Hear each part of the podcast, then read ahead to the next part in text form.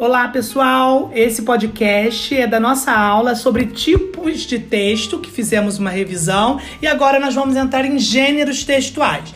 E aí eu vou dizer para vocês o que, que é gênero textual. O que, que eu preciso saber para não confundir com tipos de texto. Quando eu falo de gêneros textuais, gente, eu estou falando muito mais da estrutura e da função discursiva que cada texto tem. Eu vou pensar que cada texto que existe na face da Terra, ele possui uma estrutura, entre aspas, uma cara. Sabe a cara do texto? Começo, meio e fim? A cara do texto e a sua função é que a gente chama de gêneros textuais, ok? Deixa eu abrir aqui o meu slide. É o é que a gente chama de gêneros textuais. Mas antes da gente começar a bater esse papo sobre gêneros textuais, a gente viu tipologia do texto e gênero textual. Mas eu vou começar agora a discutir com vocês o conceito de texto. Eu preciso entender o que, que eu chamo de texto na língua portuguesa. O que, que eu considero um texto na língua portuguesa. Porque uma das grandes dificuldades das pessoas é produzir um texto. Ai, meu Deus, eu, eu não consigo escrever, eu não consigo escrever um texto, não consigo fazer uma redação. Mas assim, será que eu sei o conceito de texto? Saber o conceito de texto e saber o conceito de gênero textual, além de contribuir para a interpretação do texto, também contribui para a produção do texto, porque você produza melhor um texto. E aí, você precisa entender que a palavra texto, não sei se vocês já sabem, ela vem do verbo tecer. O verbo tecer, ele tem dois particípios. Particípio regular, que é aquele terminado em ado e ido. Cantado, amado, partido, comido, isso é particípio. E existe o particípio abundante, que é aquele que apresenta mais de uma forma. Exemplo, salvo. Eu tenho salvado, que é o particípio regular, e eu tenho salvo, que é o particípio abundante, que é a outra forma. Uh, outro verbo, deixa eu pensar num outro verbo. Ganhar. Eu tenho a forma regular ganhado, mas eu também tenho a forma abundante, que é ganho. Ganhado, ganho. Então, quando eu falo de particípio para vocês, eu estou falando de particípio regular e particípio abundante. Aí, o que, que a palavra texto tem a ver com isso? Porque ela vem do verbo tecer, e o verbo tecer, ele tem dois particípios, dois particípios, um regular e um abundante. Qual é o particípio regular da, do verbo tecer? Alguém sabe qual é o particípio regular, aquele terminado em ado e ido, cantado, amado, batido, comido, vendido? Qual é o particípio regular de tecer? Alguém sabe? Eu só li os lábios, fazendo leitura labial da. ai, ai. Alguém, gente, sabe qual é o particípio? Isso, Lu, eu li os seus lábios. tecido, gente. O particípio de tecer regular é tecido. E o, e o abundante? Texto. Então veja que o verbo tecer, ele tem o verbo, ele tem o particípio regular tecido e o particípio abundante que é o texto. Olha que lindeza. Vocês sabiam disso? Vocês sabiam que a palavra texto vem do verbo tecer? Olha que bacana. E tem uma relação com tecido. E aí a gente pensa, o que é um tecido? O tecido é uma trama de fios que precisa estar tá bem articulada para chegar no produto final. E o que é um texto? É uma trama de ideias que precisa estar tá bem articulada para chegar no produto final. Então, quando nós estamos produzindo um texto, nós estamos tecendo. É como se estivéssemos tecendo um tecido. Estamos usando os fios adequados, estamos articulando os fios de maneira adequada. Eu não posso, por exemplo, falar assim. É, eu comi é, eu não gosto de cebola porque eu não gosto de cebola, porém eu não gosto de cebola, portanto comi. Eu não gosto de cebola, portanto comi causa um estranhamento, não causa essa frase? Porque eu não costurei bem. eu não articulei bem, eu não teci bem. Um texto, para ele ser um texto coeso, coerente, ele precisa estar tá bem articulado. Ah, eu não comi, eu, eu não gosto de cebola, mas hoje eu tive que comer. Ai, agora acho que eu dei uma ideia para a frase. Por quê? A palavra que a gente escolhe, os elementos que conectam que a gente escolhe, tudo isso contribui para que o tecido fique pleno, fique adequado. Eu só tô trazendo essa reflexão para vocês, para vocês saberem a origem da palavra texto. Olha que lindeza, né? Tecer, tecido e texto, uma grande relação. E muitas pessoas não sabem disso, né? E aí, o que, que eu quero trazer para vocês? É Aí eu. Vocês estão vendo a minha imagem? Vocês estão vendo? Olha aí, eu tenho a imagem de um tecido para vocês verem como que é a trama, toda articulada, toda adequada, para a gente chegar num produto final. Então, quando a gente está escrevendo um texto, a gente está tecendo aí um produto, a gente está tecendo um texto, está tecendo um tecido, tá? E aí, para a gente definir texto, e eu vou me amparar nas palavras da Ingdor Ko, e aí é um livro que eu sugiro para as pessoas leigas ou para os iniciantes é, na profissão de dar aula, ou para aquele professor que quer ter um material para poder utilizar mesmo para a sala de aula e aprender mais. É a Ingdor Ko. Eu vou tentar escrever o nome dela, só que quando eu escrevo eu desconfiguro tudo. Peraí. Escrever o nome da autora. Ingdor Ingedor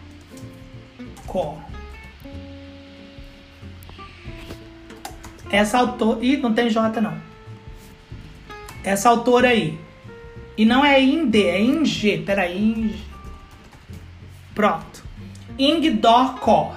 Essa autora ela é excelente porque ela assim. Uh, ela desenha os conceitos difíceis, ela desenha, ou seja, ela simplifica. Eu gosto muito, tá?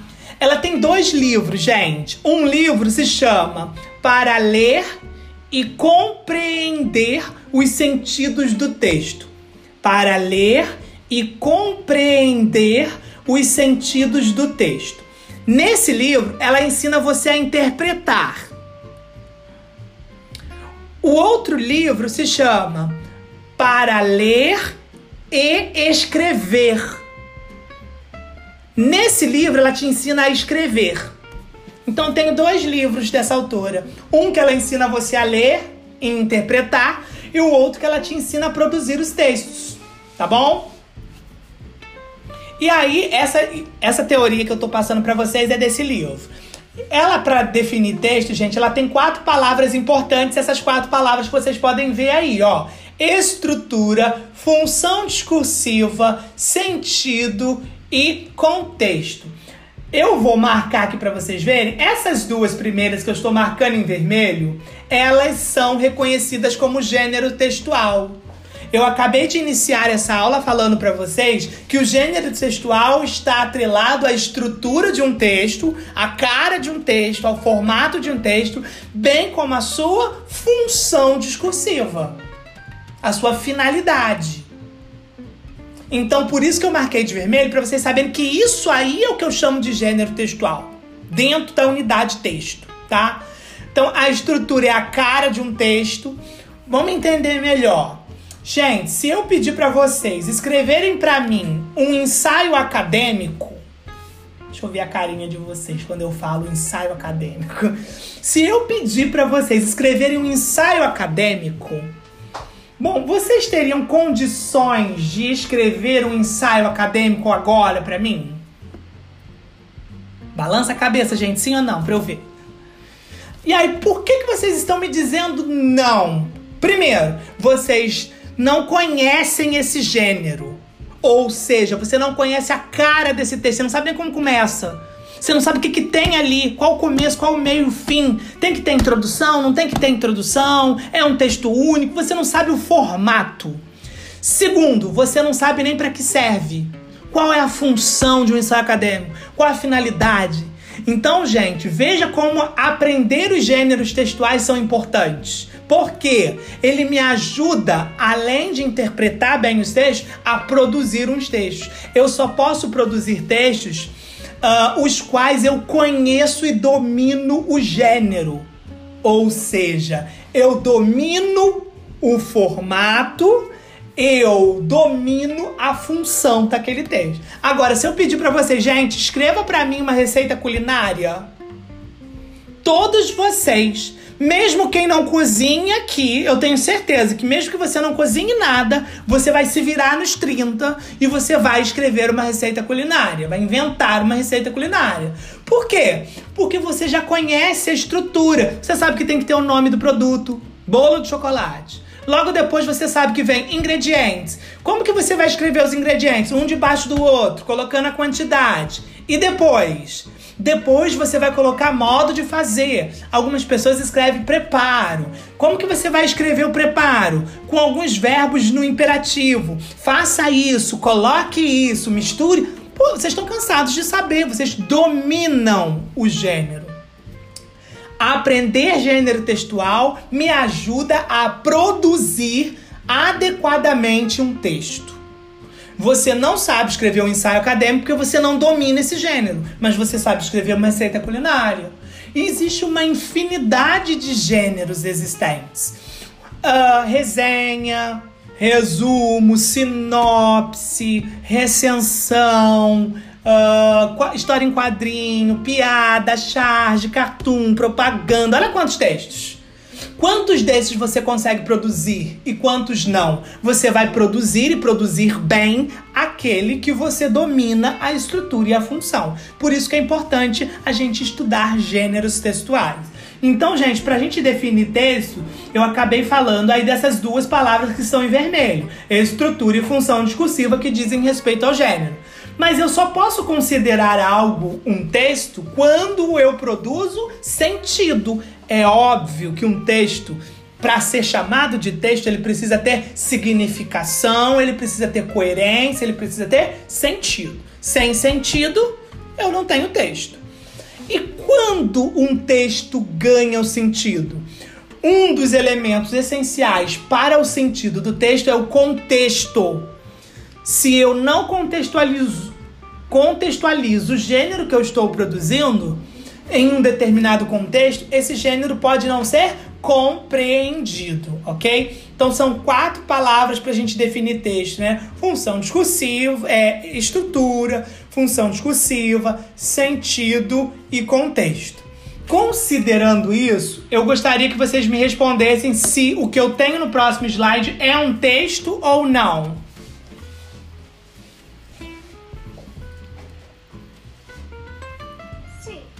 Sim? Todo mundo concorda que é um texto? Vamos, pense em todas as palavras que a co aponta. Estrutura. Olha para a estrutura. A estrutura desse texto te possibilita chamá-lo de quê? Que texto é esse pela estrutura? A venda. Isso é o quê? Do produto. A venda de um produto. Então, mas qual texto vende o produto? Você tem que me dizer o nome do gênero, o nome do texto. Você falou a função, vender. Mas qual é o texto? Um? Um anúncio. Agora eu vou perguntar para vocês, isso aqui é um anúncio, gente? Não, a palavra não é. Não, você está certa. O texto que vende se chama anúncio, mas a minha pergunta é se o que vocês estão vendo aqui é um anúncio. Vocês acham mesmo que antes de eu começar a aulinha às 19 horas eu corri ali na casa do arroz, no supermercado, para ver o preço do tomate, para vir aqui tentar vender para vocês? Isso é um anúncio? Isso é um anúncio? Não é um anúncio. Eu tô querendo vender tomate para vocês? Não tô querendo vender tomate para vocês. Uh, se chegar alguém nesse momento na aula agora e ler aí tomate de 50 quilos, vai entender alguma coisa? Ué, eu tô entrando numa aula de língua portuguesa e me deparo com um slide escrito tomate 3,50 o quilo. A pessoa não vai entender nada, não vai ter sentido. O contexto de um anúncio está condizente com o que nós estamos vendo aqui? Não. Veja que tá, tá muito falho. Isso não era um texto inicialmente. Considerando tudo que a gente falou, isso não é um texto. Mas e se eu disser para vocês que a partir deste momento isso virou um texto? Papo cabeça, hein, gente? A partir desse momento isso virou um texto. Por quê? Quem tá chegando? Deixa eu ver. Karina.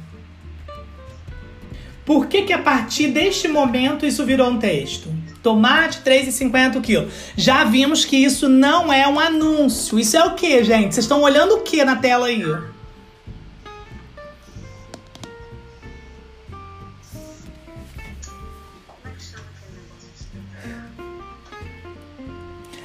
Qual o contexto que nós estamos? Aula de português. Esse é o contexto. Então isso não pode ser uma. Isso é o quê?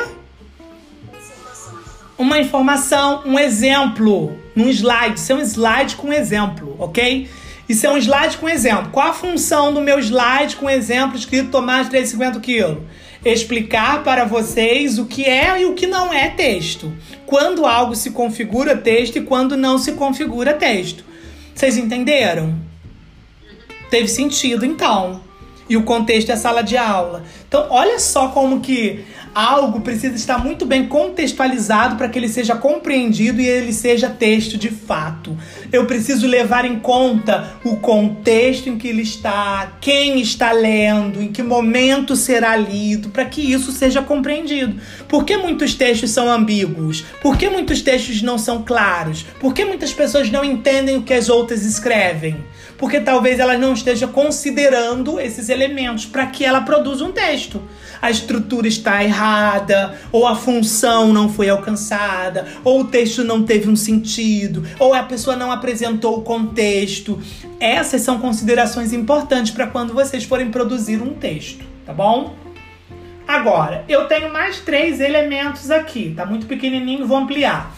Vê se vocês conseguem me dizer qual é texto e qual não é. Eu tenho primeiro os Lusíadas, Luiz Camões, apresentação Natãs, Ivan Teixeira. Eu tenho o segundo, que é uma imagem. E eu tenho o terceiro, Saudade não pedra de sempre elas juam.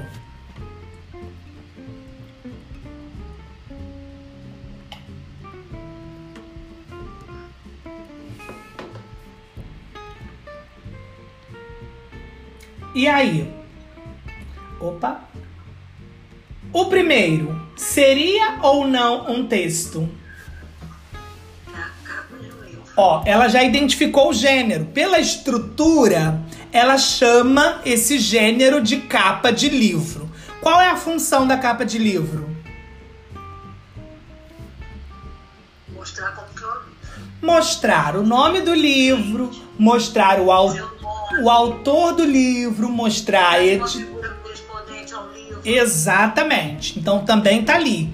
Vocês quando olharam de momento, vocês identificaram isso? Então produziu um sentido. O primeiro é um texto. O segundo é um texto?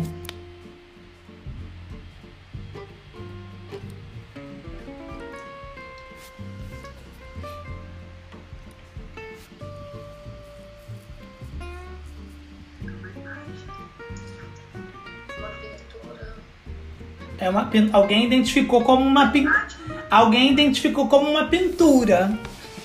É uma tela. É uma tela. Agora, qual a função de uma tela? De uma obra de arte? Vocês entenderam? Então depende. Para algumas pessoas isso pode se converter texto e para outras não. Se você viu um monte de quadradinho colorido inútil, não é texto. Se você alcançou que isso é uma tela, é uma pintura, se você sabe que essa tela ela é de Mondrian e que Mondrian produziu as suas telas no período do cubismo, se você sabe o que significa o cubismo, que representação tem essas cores indicam, isso vai ter um sentido para você. Aí vai ser um texto. Mas se você não alcançou nada disso, veja que você não vai ter um texto. E aí eu vou trazer outra informação que a Cor diz. A gente, quando produz um texto, a gente também pensa no leitor, porque o leitor precisa ter uma bagagem cultural para alcançar o que é produzido. Não adianta eu escrever um texto e a pessoa que me ler não ter a bagagem necessária para alcançar. Então, quando você escreve um texto, você precisa considerar quem é meu público, quem vai, me, quem vai ler esse texto e escrever um texto adequado para esse público. Então, não é só sair escrevendo o que você quer na sua cabeça. Vocês estão percebendo que para produzir um texto eu tenho que pensar muito mais do que isso. Eu tenho que pensar no, na estrutura, no formato, tenho que pensar na função, eu tenho que pensar no contexto que vai ser lido, eu tenho que pensar em quem vai me ler, em que momento vai ler, para que aquela pessoa entenda. Porque senão esse texto não vai ser alcançado, não vai ser interpretado. Às vezes, quando a gente lê um texto e não entende nada, a gente pode ter dois motivos. Primeiro, ou a pessoa que produziu aquele texto é muito ruim, não escreve bem, escreve difícil, você não alcançou, ou você não tem a bagagem necessária para alcançar a mensagem passada por aquele texto. Então é muito importante quando eu produzo um texto que eu tenha essas reflexões. E o último, gente, saudade não pedra de sempre ela João. É um texto?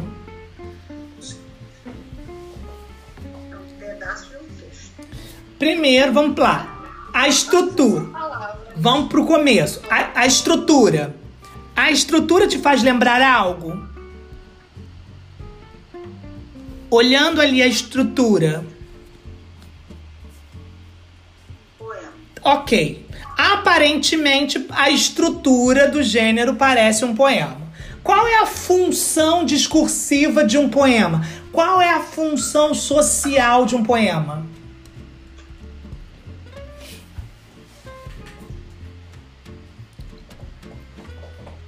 Alguém sabe a função social de um poema?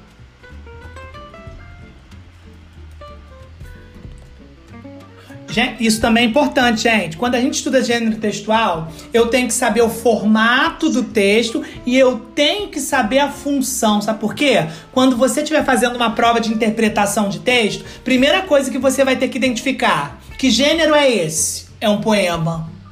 Qual é a função desse texto que eu tô lendo? Então, veja que quando eu aprendo gênero textual, eu aprendo estrutura e aprendo função. Qual é a função de um poema?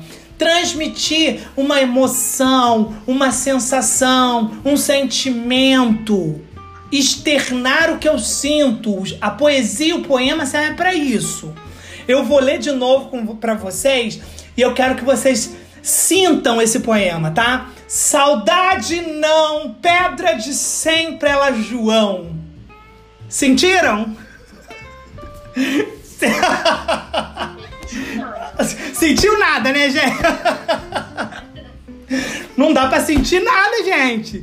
Veja que já tá errado aí. A função não cumpriu. Se for um poema, tá errada a função. Vamos pro terceiro. Sentido. Teve sentido? Já errou de novo. Então não é um texto, gente. Eu posso ter até. Oi? Isso aí. Eu até tenho a estrutura, ok, de um poema, mas eu não tenho a função e eu não tenho o sentido, tá bom? Bom, até aqui, esse papo cabeça, alguém tem alguma pergunta? Eu, eu acabei de dizer para vocês que para eu estudar gênero textual me ajuda a escrever melhor e a interpretar melhor. Porque eu logo de cara, quando leio um texto, eu a primeira coisa que me pergunto, essa estrutura é de que gênero? É um poema. Um poema tem qual finalidade? Essa. Então, todo texto que você for interpretar, gente, o primeiro passo é identificar o gênero e saber para que ele serve. Isso ajuda, é meio caminho andado para uma boa interpretação, tá? E aí, dentro desse universo da interpretação dos gêneros, a minha pergunta para vocês é: o sentido de um texto está no texto? Vocês acham que o sentido de um texto está no texto? Vai fazer uma prova para o concurso. Vai ler o texto. O sentido do texto está no texto? Às vezes. Às vezes, pode estar. Difícil essa? Bom, eu vou colocar uma frase, vou fazer um teste com vocês e depois vocês vão me responder isso, tá? Vou colocar uma frase e eu gostaria que vocês refletissem sobre essa frase e que vocês me dessem um significado para ela. Qual foi o significado que veio à sua cabeça quando você lê esse texto, né? Esse, esse fragmento. O uísque é o cão engarrafado. Vou dar um tempinho para você organizar suas ideias e me dizer o que você pensa.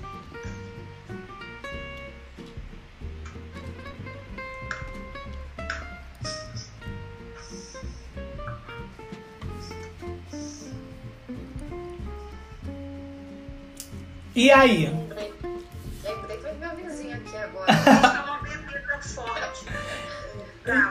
Então, opa, peraí, deixa eu minimizar que eu quero ver vocês. Bom, então vamos lá. É, Jeane que começou falando. Vamos entender aí o que que passou pelo seu cérebro. Não, não se deixem contaminar pela interpretação dela, hein, gente? Cada um vai dizer a sua, o que realmente pensou, tá? Vai lá, Jeane, o que que você pensou?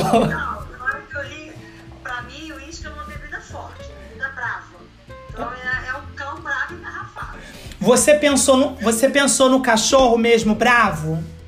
Pensei, Se quando você leu a frase pensou num cachorro animal muito bravo, que significado você daria pra frase? O uísque é o quê? uma bebida brava. Brava, brava de forte. É isso? Brava que vai deixar a gente é, diferente de beber um vinho. Vai deixar a gente enlouquecido. Enlouquecido. Ok. Então, gente. A primeira interpretação é que o uísque é muito forte e a, a consequência de bebê-lo pode ser enlouquecedora. Essa é a primeira interpretação. Deixa eu ver a segunda aí. Quem que, quem que conseguiu pensar alguma coisa diferente?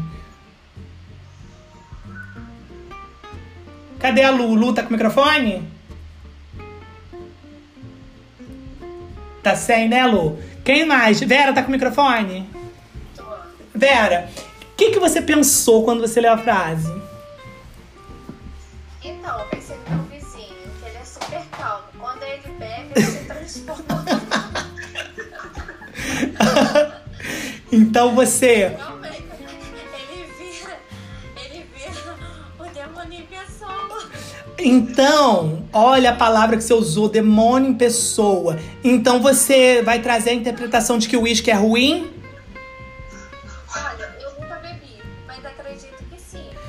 Porque você pensou no cão e o cão você falou demônio, cão, diabo, capeta, foi isso? Ele é o cão chupando manga.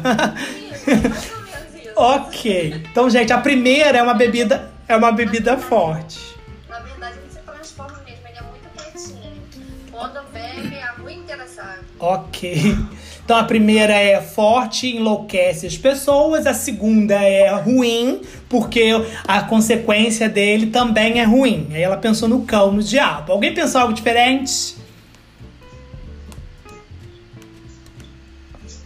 Mas ninguém conseguiu pensar? Ninguém pensou. Pensei, Ah. pensei em coisa boa. Como assim? Ah, pensei em você, um amigo fiel. Você olhou o cão.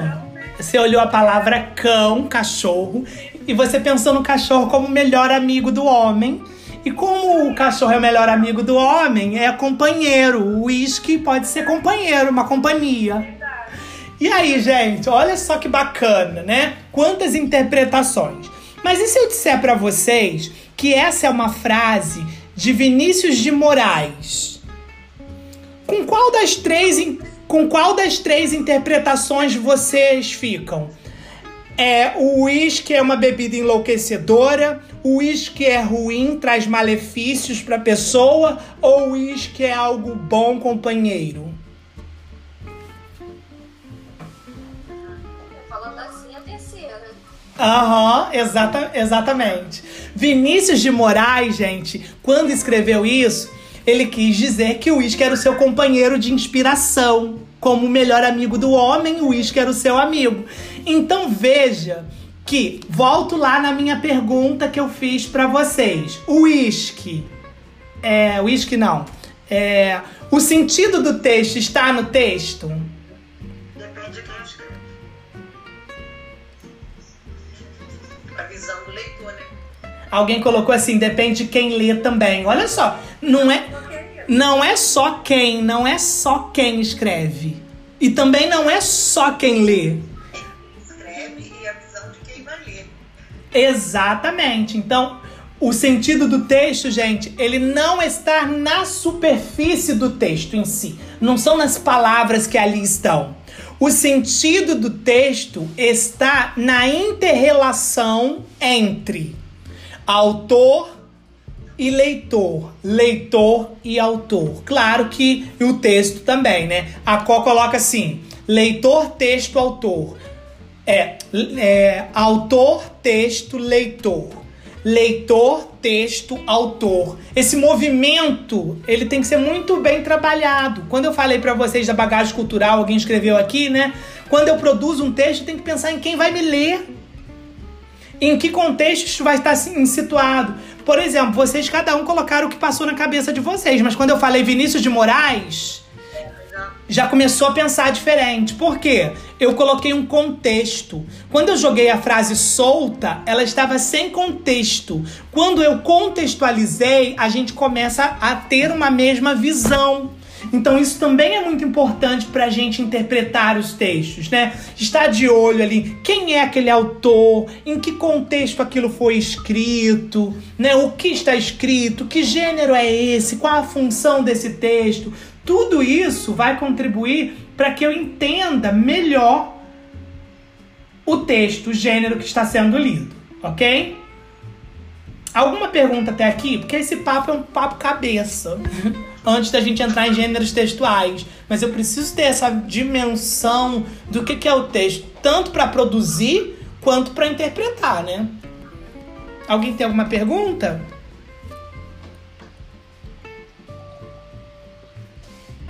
Bom, gêneros textuais. Gente, é impossível a gente se comunicar, como tá aí, verbalmente, a não ser por algum gênero. Nós nos comunicamos verbalmente. Lembrando que verbalmente, gente, a gente estudou linguagem verbal. É comunicar com o auxílio do idioma, falado ou escrito. Então veja que existem gêneros textuais orais também. Tá bom? É, então veja, eu me comunico por meio de gêneros. E aí eu preciso conhecer o maior número de gêneros possíveis para que eu possa me comunicar bem ou que eu possa entender bem. Falar de gêneros textuais, como eu já disse, é falar ali dos seus aspectos discursivos, está em vermelho aí. O que, que eu chamo de aspectos discursivos? A sua aparência, o seu formato. Quando você lê um texto numa prova, você tem que ver a cara daquele texto, aquele formato, ele diz respeito a qual gênero. E além disso, também a sua função discursiva. Quando eu falo em função discursiva, gente, eu estou falando em função social, para que que serve aquele texto, tá bom? E aí agora eu vou começar a passear por alguns textos com vocês, tá? Primeiro, para que vocês possam entender o que, que eu tô falando de gênero? Nós vamos olhar esses gêneros e vamos notar duas coisas. Primeiro, a estrutura e depois a função. Vai ser a minha pergunta. Eu não preciso nem ler esse texto. Só de olhar o impacto que eu tenho ao olhar esse formato de texto, essa estrutura, imediatamente já consigo identificar o gênero. Vocês conseguem? Só de olhar essa estrutura identificar o gênero? Eu nem li, mas pelo formato Poxa, achei que hoje ia te encontrar de novo voltando do teatro. A placa continua torta, precisamos dar um jeito nisso. A estrutura que nós vemos aqui é de que gênero, gente? Isso aí, gênero textual bilhete. Então, quando a gente fala de gênero, a gente está falando realmente do nome dos textos. A gente está falando da estrutura. Todo mundo, quando olhou, já viu que aquela estrutura ali, qual que é a estrutura? básica, simples, informal, num pedaço de papel, é, pequeno, rápido, objetivo. Essa é a estrutura do bilhete. Qual é a função discursiva? Qual a função social de um bilhete?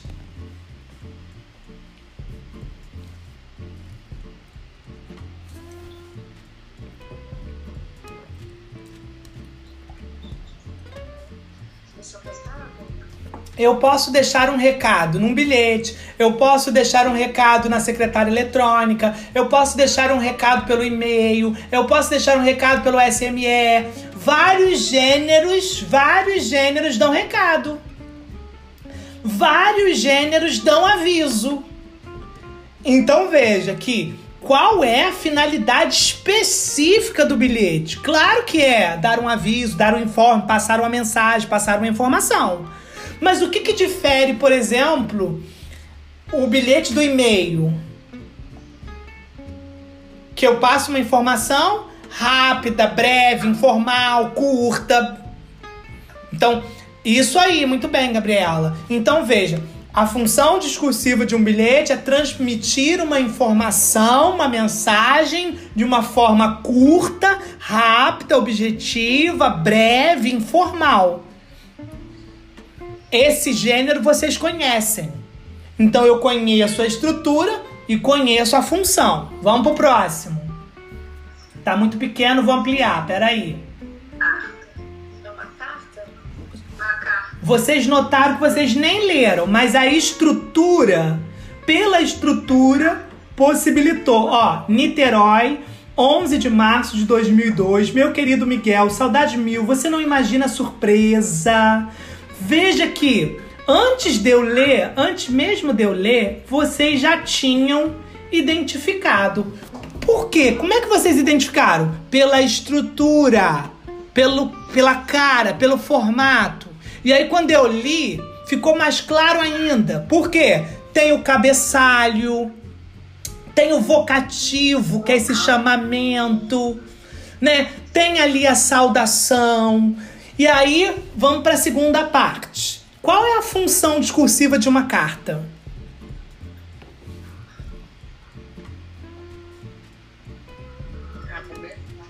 Conversa.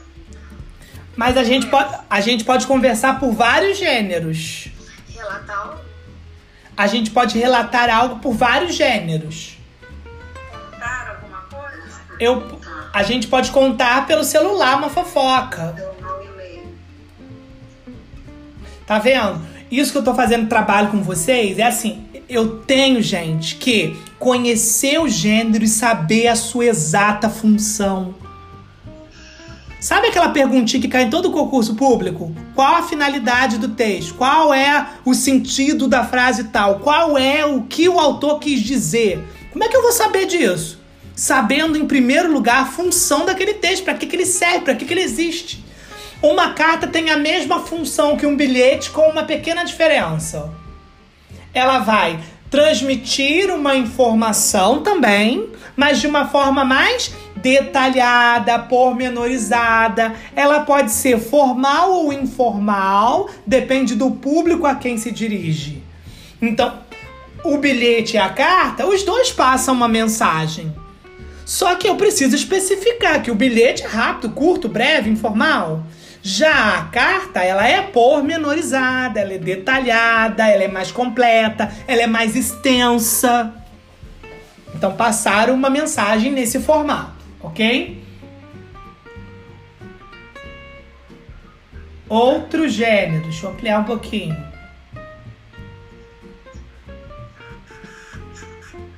Opa! Esse gênero. Anúncio? Vocês viram que eu nem li, eu nem li, mas pelo formato de novo vocês descobriram. Encha seu filho de bolachas. Peps Twister. Cuidando. E aí a minha pergunta é: Opa, pela cara do texto, de imediato vocês identificaram.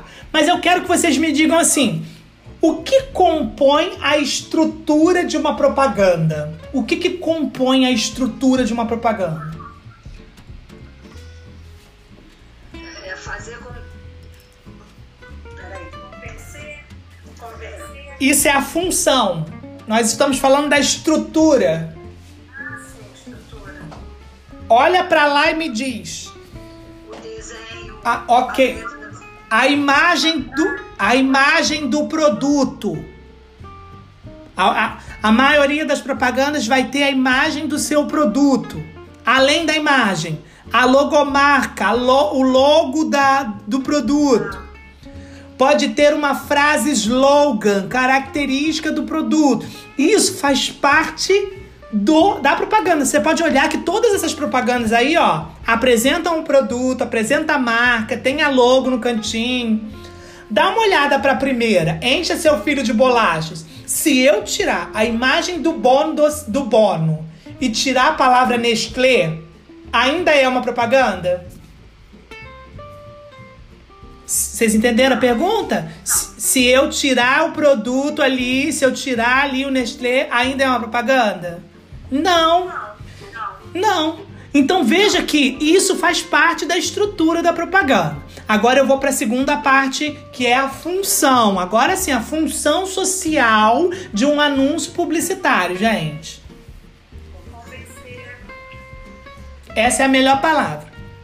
Convencer, persuadir, tá? Agora, deixa eu ensinar uma coisa para vocês. Nem toda propaganda visa vender. Então, se você tem aquela ideia, logo na cabeça já te bate aquela ideia. Qual a função da propaganda? Ah, vender. Tá errado. A função número um é convencer e persuadir quem lê e quem ouve a propaganda. E aí depende da propaganda.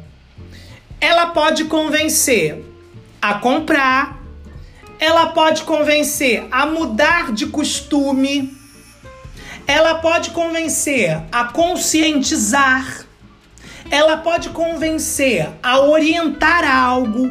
Depende da propaganda. Então, quando você estiver interpretando uma propaganda, você está lendo um texto, vai fazer uma interpretação de texto, caiu uma propaganda. Primeira coisa, ok, eu identifiquei que é uma propaganda.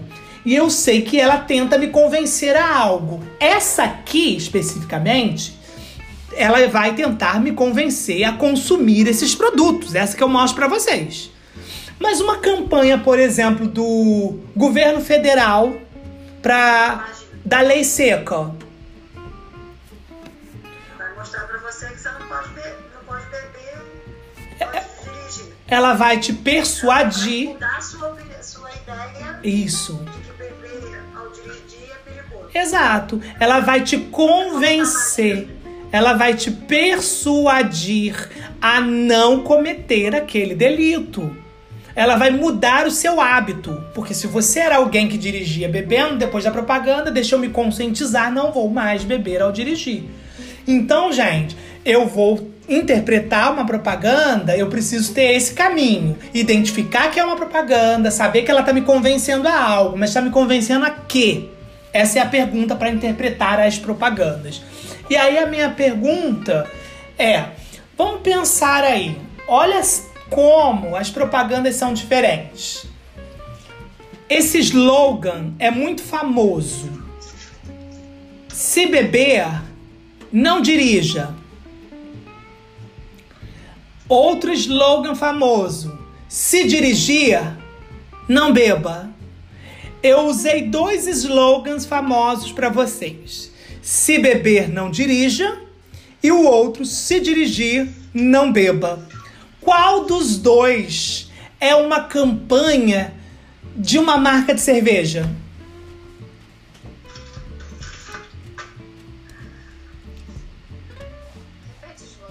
Tá. A primeira. Se beber, não dirija. A segunda. Se dirigir, não beba. A primeira. Uma marca de cerveja nunca vai dizer não beba. Ela nunca vai. Uma marca que tá querendo vender o produto não vai falar pra você não beber, gente. Ela vai dizer se beber, não dirija. Já o governo federal, qual é o enfoque do governo federal? É a direção consciente. Então é se dirigir, não beba. Então vocês estão percebendo como que pequenos detalhes na propaganda fazem a diferença na hora da interpretação? Eu preciso estar atento a isso, ok? E aí eu tenho o último gênero da aula de hoje. Consegue ver quer que eu amplie? Não, depois vai. Bom. Mais tarde. Tarde. Ó, eu vou ler primeiro e vocês vão me responder, tá? Vai comprar jornal na banca da esquina que eu te dou cobertura. E a segunda, temos de aumentar o tamanho do palanque. Este está ficando pequeno demais para nós dois. Eu já ouvi vocês falando que é charge, todo mundo continua com a mesma ideia? Mas e se eu disser que se eu te disser para vocês que uma, uma delas é charge, a outra não? Alguém sabe qual é a outra? Uma piada? Não, Não. piada não. A Virgínia colocou cartoon. Agora outra pergunta: qual das duas é cartoon e qual das duas é charge? Vocês estão percebendo? Vocês estão percebendo que a estrutura desses dois gêneros são semelhantes? Tanto que todos vocês, quando olharam de cara, falaram charge, só pela, só pela aparência. Porque uma charge e um cartoon têm a mesma estrutura. São gêneros que possuem a mesma estrutura. E que estrutura é essa, gente? Personagens, balões de fala, crítica. Geralmente em um quadro só. Você tá vendo que é uma imagem só, um quadro só? Essa é a característica. Agora, como vocês vão diferenciar cartoon e charge se, eles se os dois têm a mesma estrutura?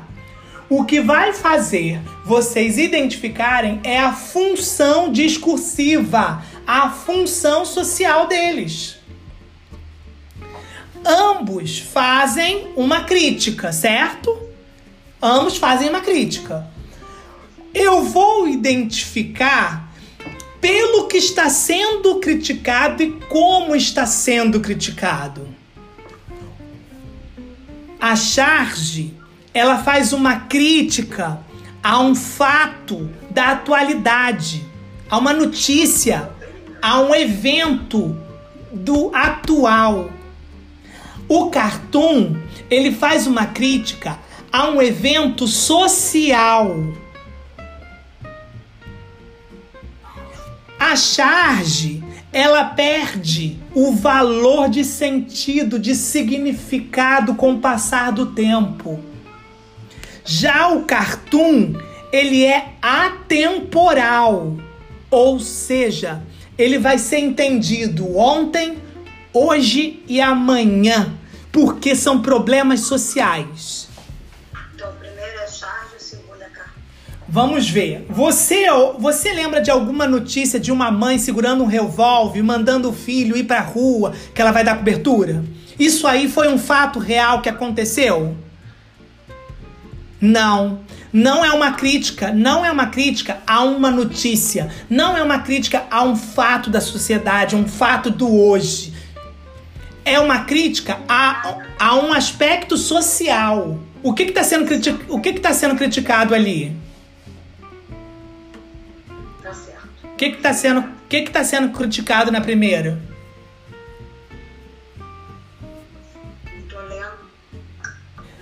Vai buscar o jornal na banca da esquina que eu te dou cobertura. E a mãe segurando o revólver para o filho comprar. A Virgínia escreveu violência. A violência, gente, ela é um problema social, ela é um algo Um aspecto. so- aspecto social. Então veja que a principal diferença entre a charge e o cartoon é aquilo que está sendo criticado. Se eu critico um evento, um aspecto social, é um cartoon. Se eu critico uma notícia, um fato, eu tenho uma charge. Inclusive, a minha segunda charge que tá no exemplo, ela tá velha. Vocês perceberam que essa fase aí ela é antiga. O que, que vai acontecer daqui a alguns anos? quem não tem, quem não teve acesso a esse período ou não consegue identificar essas dois personagens, não vai entender. Daqui uns anos pode ter criança que vai virar adolescente, adulto e não vai entender isso aí. Nós estamos vivendo nós estamos vivendo hoje o quê? A pandemia. Então, existem na internet várias críticas a esse período. E essas críticas nesse estilo são charges, porque está em cima de um evento da atualidade, de uma notícia. Daqui a 20 anos, se Deus quiser, né? A gente já vai ter passado por isso, a vacina já vai estar tá aí, o coronavírus já vai ser superado. Daqui a 20 anos, pode ser alguém que pega esses textos sobre coronavírus, Covid-19 e não entenda nada, porque não vivenciaram isso. Vocês conseguiram entender, gente, a diferença sutil entre o cartoon e a charge? Isso me ajuda a fazer a interpretação também. O que está sendo criticado e como está sendo criticado, tá bom? Bom, nós não terminamos a aula de gênero. Eu vou prosseguir a aula de gênero, tá? Mas eu vou parar por aqui hoje e eu vou colocar é, no lá no grupo é, uma proposta de exercício com gêneros para vocês identificarem, tá? É, e tentem fazer os tipos de texto. Tentem fazer o tipo de texto e do gênero que eu vou corrigir semana que vem, tá? Alguém tem alguma. Oi? Ah, você ouviu? Todo mundo ouviu? Todo mundo ouviu o terceiro vestido de noiva? Eu deixei de propósito. Eu deixei de propósito. Então, eu vou ler o finalzinho do terceiro vestido de noiva. Peraí, deixa eu só pegar o livro.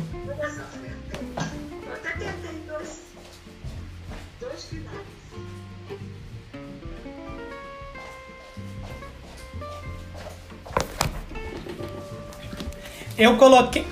Gente, eu coloquei, eu- pra quem não tava na aula, eu coloquei no podcast uma história pro pessoal identificar os elementos da narrativa. Só que eu não contei o desfecho de propósito pra vocês ficarem curiosos. Então, quem leu a história, a história se chama O Terceiro Vestido de Noiva. Eu vou fazer um resumo até chegar no final, pra quem não leu. É.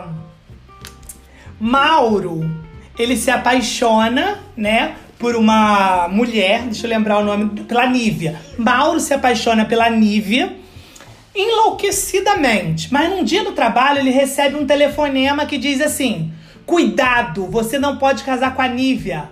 É, a Nívia dá azar. Os dois noivos dela morreram atropelados na véspera do casamento e você vai ser o próximo. Recebe isso?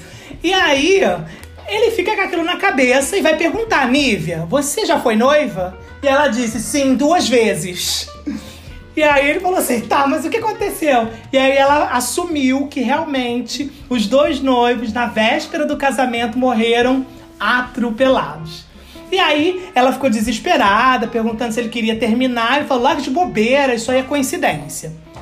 E aí ela levou ele pra conhecer o pai, o pai da Nívia. Um homem muito é, ignorante, sabe? Sério, maltratava o menino. E aí, no dia do noivado, o pai destratou o noivo de uma forma, dizendo assim: Menino, é, rapaz, saiba que você está levando tudo que eu tenho.